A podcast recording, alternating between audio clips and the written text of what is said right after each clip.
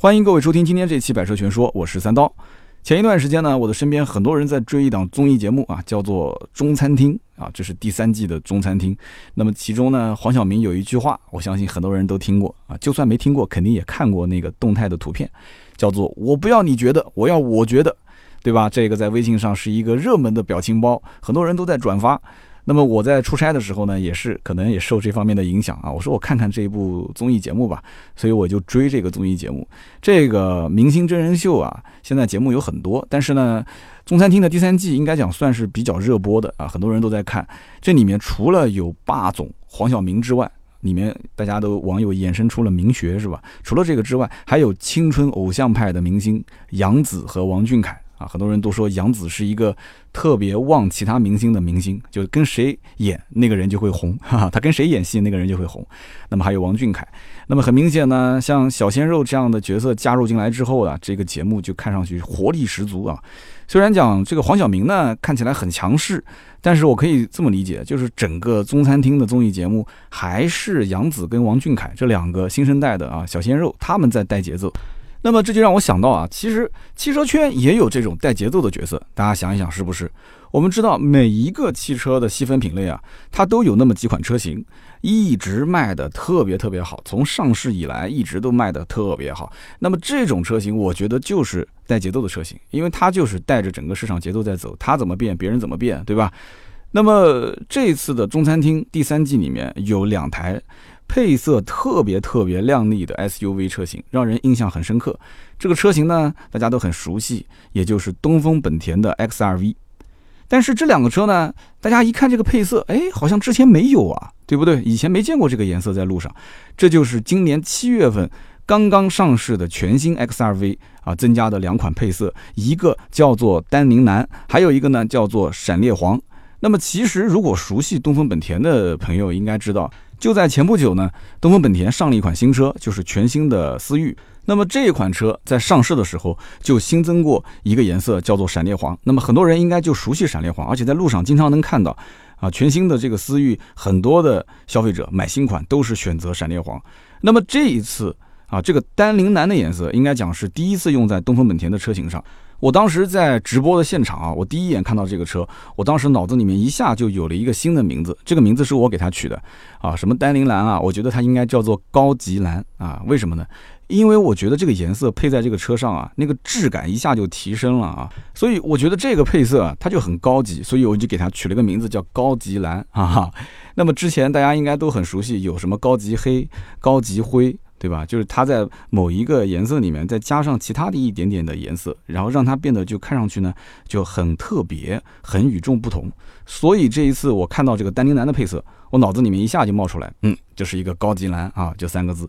那么大家都知道，六月份的时候我是刚刚提了一辆新车，当时我在选颜色的时候，我当时还发了微博跟大家互动，我说我真的好纠结啊，为什么呢？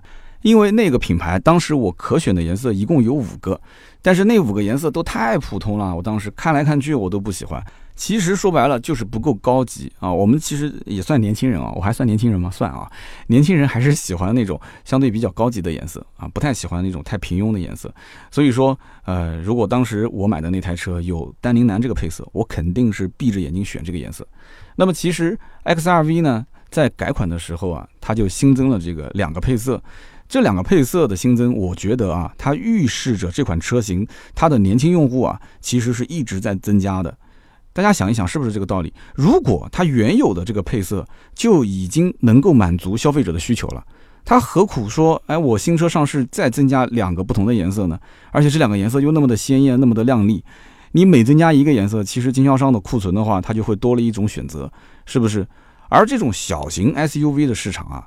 整个的用户群体其实是逐渐年轻化的，就越来越年轻。我讲的年轻，就不是我刚刚说，哎，我的年龄还算年轻，我那是硬往年轻人群里面凑啊。我这个年龄其实不年轻了，真正的年轻肯定是属于九零后啊，甚至是九五后。所以说啊，就是这种小型 SUV 的客户年轻化已经是不争的事实啊，这是市场在进行变化。那么在过去，我们再往前看个五六年前啊，大多数的家庭其实第一辆车一般都是首选三厢轿车。啊，就老百姓特别喜欢买三厢车，但是随着这几年大家对于 SUV 车型的喜爱，对于这种小型 SUV 的车型的喜爱，这样的慢慢的这个市场啊就越做越大，这一个细分市场里面的车型的销量真的是越来越多，越来越大。东风本田的 XRV，我觉得就是这一波红利的最大受益者。那么其实，在国内小型 SUV 市场，东风本田 XRV 并不是第一个玩家啊。我之前节目里面也说过，早在二零一二年的时候，别克的昂克拉它是国内的第一款合资的小型 SUV 啊，是以这样的一个身份亮相的。当时的售价是多少钱呢？十四点九九万到十九点六九万，接近二十万啊，顶配的价格。这个价格就是放到今天来看啊。基本上可以定义为天价啊，真的是天价，二十万，我为什么要买一个小型 SUV 呢？但是当年啊，二零一二年的时候，即使卖这样的一个价格，依然是供不应求，很夸张啊。所以你想想看，当时的需求是多么的旺盛。只不过呢，这个别克的好日子只过了两年，到了二零一四年的时候。东风本田的 XRV 这个车型正式上市啊，从那个时候开始，XRV 的表现就一直非常抢眼。果不其然啊，没多久这个车型就成了合资小型 SUV 的销量冠军，然后一直卖到现在，上市了五年，卖了六十五万辆啊，这是个什么概念？给大家算一算啊，算下来之后，平均每三分钟就能卖出去一台车。我的天哪，每三分钟就能卖出去一辆。那么在 XRV 畅销的那几年呢，其实我觉得也就是中国汽车市场销量啊年年都在创新高的时代啊，这是一个大的红利时代。老百姓面对市面上那么多琳琅满目可以选择的车型，很多人其实都挑花眼了，都不知道该买什么车了，很纠结。那么你想想看，大多数的老百姓在不知道如何选择的时候，大家最容易想到的选择方法是什么？第一个就是看品牌，对不对？这品牌能不能信得过？第二个看造型啊，这造型我看的喜不喜欢？其实本田这两点都是绝对占优势的。首先啊，本田的品牌力，这个在全球都是有目共睹的，这是出了名的卖发动机送车。老百姓甭管了不了解本田，但是这句话肯定绝大多数的人都听过的，是不是？那么在这样一个前提条件下，如果这个车型的造型方面也是能够得到消费者认可的话，那这个车型一定是被市场上消费者追捧，想都不用想。当时的大环境，SUV 卖的就很好，对不对？所以因此，东风本田的 XRV 一上市就火爆啊！这个我觉得也不难想象，大家都很欢迎这样的一种车型，对吧？定价也不是很高，空间也够用，长得也不错，品牌力也 OK。那么随着时间的推移，年轻的消费者啊，他也想看到 XRV 啊有一些改变，毕竟也上市好几年了。那么现在的年轻人呢，他这个喜新厌旧的速度比我们这种八零后啊要多得多了。哎，我刚刚还说自己是年轻人啊，好吧，好吧。那么他们这些年轻人希望什么？希望是看到，呃，这个车型过了几年啊，这个造型能不能有变化，内饰能不能有些变化啊？最好配色也有些变化啊。当然了，动力能有变化那更好了，是不是？所以因此。无论在设计方面、空间方面还是动力方面，其实消费者，特别是年轻消费者，都提出了更为苛刻的要求。大家想对不对？我曾经啊，在奥迪做销售的时候，我当时面临新老车型交替的阶段啊，这个是很有意思啊。年轻的车主他宁可原价订车，甚至加价订车，他都要订新款。哎，但是呢，这个年纪大一点的这个车主啊。他就比较现实，他更愿意接受现款的车型啊，觉得没什么差别，对吧？有什么变化我也无所谓，我还觉得老的更好看一些，所以他能接受什么打折优惠力度更大的现款车。所以这就是你看年轻人定位的车型和相对来讲可能年纪大一些的这种定位的车型，它对于车型的改变其实变化还是非常非常大的，需求都不同。那么也正因为如此，全新的东风本田 XRV 这一次上市最大的一个亮点，就是新增了220 Turbo 的这样的一个发动机。这个220 Turbo 的尾标其实代表着就是 1.5T 的引擎。那么这颗引擎呢，有着177匹马力的动力，而且增加了一个发动机的节能自动启停系统。那么再加上一个这个 CVT 的变速箱，那么大家一看这个配置就很熟悉了。这和东风本田的全新的思域啊，它上面的动力总成其实是一模一样的。那么要知道，思域当年换装这个 1.5T 的引擎上市的时候，直接就火爆市场啊！前不久我跟东风本田的销售还聊了一下，我问他，我说最近这个思域的销量怎么样啊？XRV 的销量怎么样啊？特别是 XRV，他跟我讲，就都卖得很好。XRV 现在的 1.5T 的版本，也就是220 Turbo 这个版本，销量非常不错。大家可能对这个没有感觉，我解释一下啊。以前呢，其实呃，东风本田的 XRV 啊，它是一点五升是主力销售车型，一点八升呢相对来讲买的人不多。但是呢，这一次一点五 T 替代了一点八升自然吸气的引擎之后，销量一下就上来了。啊，这个我后面会解释具体的原因。那么1.5升跟 1.5T 这两个版本现在的比例啊，已经是越来越接近了，而不像以前是1.5升卖的特别好，但是1.8升呢销量很小。那么我可以这么总结，这一次用220的 Turbo 去替代1.8升自然吸气的引擎，绝对是东风本田 XRV 的一个非常非常正确的改变。那么这一点改变，我觉得就点燃了年轻消费者的热情。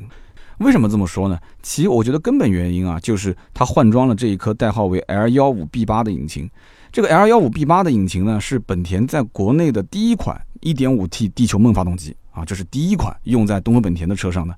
那么实际上，本田它根据不同车型，在这一台 L15B8 的发动机的基础上，调教出了七八个版本啊。也简单介绍一下，比方说 L15BL，这是第二款的 1.5T 的引擎。这颗引擎呢，它比起基础版。它的增压值调高了，压缩比调低了，它可以增加输出功率。哎，增加输出功率有什么好处呢？就是对于车身比较重、分组系数比较大的车型啊，这个引擎就更适用。所以这颗引擎就用在东风本田的 CRV 和 URV 这两款 SUV 车型上。那么经过重新调教之后，还有一款 L15BN，这是一点五 T 系列当中啊，唯一拥有三阶全域的智能 RV Tech 的这么一颗引擎。这个引擎有什么特点呢？在巡航的时候啊，燃油经济性非常好，那么高转速动力爆发呢就更有优势，所以这一颗引擎就放在了东风本田 Inspire 这一款车上。那么还有一个 L15B9 啊，这是基于 CRV 啊、URV 啊啊，包括像冠道上面的这个 L15BL 这个发动机的基础上，为了和八 DCT 变速箱配合，又做了一个特别的调教。那么用在什么地方呢？用在 Acura 讴歌 CDX 这个车上，这也是。全系唯一的一个需要加九十五号以上汽油版本的这么一个引擎，那么 L 幺五 BF 这是一款相对来讲马力调教不是很高啊，只有一百五十六匹马力的这么一颗引擎，那是用在捷德二幺零 Turbo 车型上。而我们今天聊的 XRV 上面搭载的是什么呢？是 L 幺五 BS，它的尾标是二二零 Turbo，跟思域的参数呢基本上是一致的。那么因此我们说 XRV 的这个二二零的 Turbo 车型，它是含着金汤匙出来的。啊，这个我觉得一点都不过分。为什么呢？你想想看，即使是之前的一点八升自然吸气的版本，在当年的老车主的口碑当中啊，也是非常非常不错的。毕竟那台引擎啊，那是 R 幺八 ZA 啊，这个引擎它的研发理念是当时本田非常非常辉煌的自然吸气时代啊，在那个时代开发出来的引擎，所以这颗引擎动力非常好，油耗非常省啊。大家有开过之前一点八升的老思域的，一定有这样的一个印象。那么，只不过呢，因为在国五跟国六切换这样的一个大的背景之下，啊，再加上今天我们说的就是一个涡轮增压车型当道的时代，几乎所有的消费者可能都会认为，啊，我买一个带 T 的车啊，才算是真正意义上的新车。都什么年代了，我还买个自然吸气啊？所以很多的人都会这么想。那么，有着之前。XRV 的老款车型的这样一个好口碑，再加上啊这次换上了代替了，对不对？然后再加上有它的这个思域的兄弟全面去撑场子啊，打造市场热度，所以因此这个220 Turbo 版本的 XRV 啊，我觉得根本就不愁销量。那么我相信呢，如果有朋友去试驾过这个 XRV 220 Turbo 的这个版本，他一定会发现，就这个车它新的动力总成啊更换之后，车辆的这个驾驶感受有着非常明显的变化。什么变化呢？因为这车我开过，老款就更熟悉了嘛。原来1.8升自然吸气版本，它在初段加速的时候，大家注意去体会啊，它会有个很明显的，就是有点窜的这种感觉。那轻轻油门一点，车子很窜。而在你的中后段加速的时候呢，你一脚地板油想超车，这个车辆呢，它好像就有点不急不慢的那种持续给你动力的那种感觉。那么这次换了二二零 Turbo 一点五 T 的这个引擎，好了，你这次再去开，初段加速的时候，你给油，你会感觉到这个车啊，起步阶段啊，沉稳了很多，就不像以前那么窜。然后这个时候你要超车的时候，叭一脚地板油，你会发现扭矩瞬间爆发。就这台车，它能输出二百二十牛米的最大扭矩。那么这在同级别当中，你可以去看一看它的参数啊，这个数据是数一数二的。而你真正去开，你最直观的感受是什么？就是这一款220 Turbo 的版本，它的整个车的动力响应会变得更加的出色，而且在起步阶段，你会觉得这车很沉稳啊，这就是很多人想要的那种感受。那么我相信呢，开过220 Turbo 版本的人，如果再去试驾同级别其他的一些车型，如果是在动力上有追求的，我相信啊，回过头来一定还是对 XRV 这种车型亲密有加。那么如今的这个消费者啊，其实对于一款车型的挑剔程度，相比于前几年来讲的话，真的是苛刻太多太多。颜值要高，配置要好，动力要足，价格要低，是不是？所以你看，东风本田的 XRV 在这几点上面，它就要做到相对的均衡。那么消费者，你仔细去研究这个车之后，能不能给出很高的分数呢？你研究完之后，你跟所有的竞品进行对比，你给它打个分啊。如果都能得到很高的分数，那这款车销量一定不差。为什么？因为大家愿意用人民币去投票啊，对不对？那这里面都已经合计过之后，分数都很高，为什么我不投呢？啊，这就是它为什么好卖的原因。但是还有一部分消费者，他知道。哎，这个车啊，这是我的第一辆车啊。那么可能我以后条件好了，过个两三年之后，我会换更好的车啊。所以我对这个车的保值率会有要求。我买一个冷门车型不保值的，开个两三年，结果卖不出价格，那我亏的简直是还没有我赚的多呢。可能，所以我自己呢也是做二手车的，我还是比较了解这里面的行情。不夸张的讲啊，东风本田的 XRV 在二手车市场上是绝对的热门车型。哪个人的店里面，如果说刚刚收了一辆 XRV，啊，我是个二手车老板，我刚刚收了一台车放到店里面，马上周围的这些二手车的同行都会过来问啊，说，哎，朋友啊，老板啊，你这个车愿不愿意转手啊？什么价格收的啊？就如果这个车子不好卖，同行根本就不会过来跟你问，只有这个车好卖，同行才会过来问你啊，这车卖不卖啊？啊，这个车如果车况还很好，哪怕价格再卖高一点，同行甚至都愿意接手，为什么呢？同行接手之后，他还是能卖出去，他卖出去还能赚钱。那么另外一方面，为什么二手车商特别愿意收这样一类车？终端的新车的经销商，它的价格一直都很稳定，它不像有一些车型动不动就大跳水，是吧？今天优惠三万，明天优惠四万，后天优惠四万五，然后又接近五万，这二手车商哪能受得了啊？对不对？刚刚收了一辆车，过了两个月价格大跳水，二手车商特别喜欢那种就价格特别稳定的车型，所以它在二手车市场的保值率就会非常高，所以。我看过相关数据，一台 XRV 的三年的保值率几乎能达到百分之六十五点四一。我自己估算了一下，也差不多，确实是这么一个保值率。三年的保值率啊，百分之六十五点四一，可以说是非常非常恐怖了啊！汽车圈的理财产品啊，所以它可以说是小型 SUV 里面啊保值率最高的车型之一，一点都不夸张。当然了，也会有消费者可能买车之前还是有点纠结。虽然说这个 SUV 车型呢看起来呃也不错，挺时尚的，对吧？也很年轻。但是呢，同样这个价格，哎，我也可以买到其他的很不错的那些空间挺好的、配置挺丰富的轿车车型。轿车一般情况下会比 SUV 车型价格便宜一点，然后呢配置更多一些。那么在车型的选择方面啊，我给大家几点建议：轿车和 SUV 车型本质上来讲，用途还是有一定差异的。轿车它的确后排空间很有优势啊，然后高速行驶的时候呢，它的稳定性也会更好，开起来更沉稳。油耗的表现相对来讲啊，也会更有优势。那么同价位的轿车车型呢，那比起 SUV 车型，如果是同样级别的，那价格相对会低一些，配置会高一些。我刚刚也说了，但是 SUV 车型的优势也很明显，对不对？那首先。头部空间是有优势的，SUV 车型车顶一般都会比较高，大个子的人坐在里面，哎，不会觉得很压抑。另外呢，就是它的后备箱的空间，哇，这个后备箱的空间你比一比你就知道了啊。这种 SUV 车型跟一个什么三厢车放在一起比，那绝对甩它不知道几条街了。你想想看，二排座椅一旦要是放倒之后，整个这个车啊。后备箱加上二排座椅的空间，那绝非轿车可比啊！我觉得都能赶得上是一辆货车了啊！就是你不管是载人还是运物啊，真的是功能性特别多。那么我相信节目当中啊，肯定有一些听友就是 XRV 车主啊，或者说开过这个车，有打开过这个车后备箱的啊，你可以去评论一下，你看我说的对不对？就是它的整个尾门的开口非常的大啊，它的开口可以达到一千一百八十毫米的一个大开口。然后再加上它的二排座椅是 Honda 魔术座椅，大家都知道本田有一个魔术座椅，那么可以把整个的空间利用率啊，可以做到非常非常的高。所以在同级别的车型当中，可以讲，光是靠空间利用率这一块，应该是优于很多对手。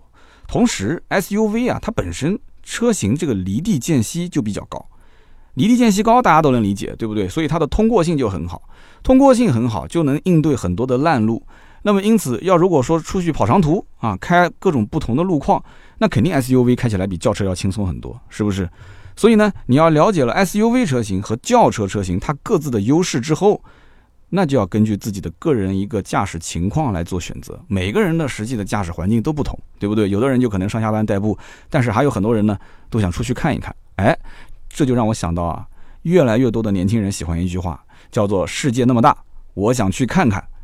我想去看看怎么看呢？哈，虽然说现在什么高铁啊、飞机啊啊落了地之后打滴滴啊，对吧？这种方式也很方便，但是有开车方便吗？对不对？现在开车自驾游的人真的是明显越来越多啊！为什么？因为开车出行啊，首先可以享受一路上的风景，这种感觉跟坐高铁啊、坐飞机完全不一样。而且它可以增进一车人的友谊啊，喊几个朋友啊，或者带着家人一起出去玩，在车上可以聊聊天，在这个小的封闭的空间里面啊，很开心很快乐。还可以什么呢？出去旅行的话，肯定要带着很多行李，对不对？行李往后备箱一放，说走就走啊，这个不受时间也不受空间的限制。这也正是。很多人喜欢自驾出行的原因啊，就现在自驾出行的人真的是越来越多。那么很多人呢，在选择车型的时候，如果是同价位的车型，那么很多人觉得想了想啊，那这车买回去干嘛呢？我还是出去玩，出去跑长途啊，大家都会去考虑那种使用场景，所以最后又选择了 SUV 的车型啊。那么开车带一家人出去玩，对吧？安全永远是排在最高等级的，这一点我相信很多人都能承认，对不对？都认可。XRV 的车型除了基础的主被动安全配置之外，那么高配车型还增加了 Honda Sensing 啊这样一个安全超感的系统，具备什么呢？包括车道保持辅助系统啊，包括碰撞缓解制动系统啊，车道偏离抑制系统啊，包括附带的这种低速追随模式的 ACC，还有一个是我个人非常喜欢的功能，就是交通标识识别功能啊。比方说你开到旁边，这边有个限速的牌子，你的显示屏上就会显示啊，这里是限速多少啊，这个就可以防止你超速了，是吧？那么这一系列的主动安全功能呢，我觉得是非常值得投资的啊。如果是高配跟低配差这么一套配置的话，我肯定是选高配，想都不用想。但是呢，很多人其实在选车的时候啊，大家觉得这些配置啊看不见摸不着啊，就觉得好像没有加个大屏加个真皮更来的划算。我还是坚持我的观点，这种主动安全的配置是最值得投资的。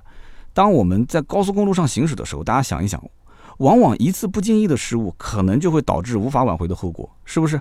这个道理谁都懂，但是呢，很多人会觉得啊，我是个老司机啊，开了这么多年了，从来没出过问题啊，这个不用不用。可是我觉得我的观点还是要表达啊，主动安全配置的加入可以大大的降低，可能是我们不小心啊、无意之中啊出现的一些风险。俗话说，事故发生在别处的可能性是百分之一，但是一旦发生在自己身上就是百分之百。所以，如果长期高速行驶的朋友，可以优先考虑带有这种 Honda Sensing 系统的全新的 XRV 车型。那么这一次呢，全新的 XRV 的上市啊，我还看到了一些细节上的变化，比如啊，原来的单出的排气就是单出的尾排，现在变成了双出的尾排。那么还增加什么的呢？比方说像 LED 的前大灯、LED 的贯穿式尾灯，还有熏黑式的轮毂、熏黑的大灯，包括银色的外后视镜、全景天窗。很明显啊，东风本田一定是对年轻消费者做了很多的调研。他就摸清楚了，哎，年轻的消费者他喜欢哪些亮点啊？哪些一些配置对他们特别特别有吸引力？什么熏黑轮毂啊，对不对？熏黑大灯啊，银色的外后视镜，这以前都是在性能车上才能看到的，是不是？所以这一次啊，我觉得 XRV 在车型上啊是做了一次完整的改造。这一次的改造完毕之后呢，它很多细节就做了变化，它就是用来打动当下年轻消费者的。我相信很多年轻消费者啊，刷卡买车的原因也可能是某一个细节处打动了自己。那么综合来看的话，新款的 XRV 上市之后啊，给竞争对手其实带来很大的一个压力啊。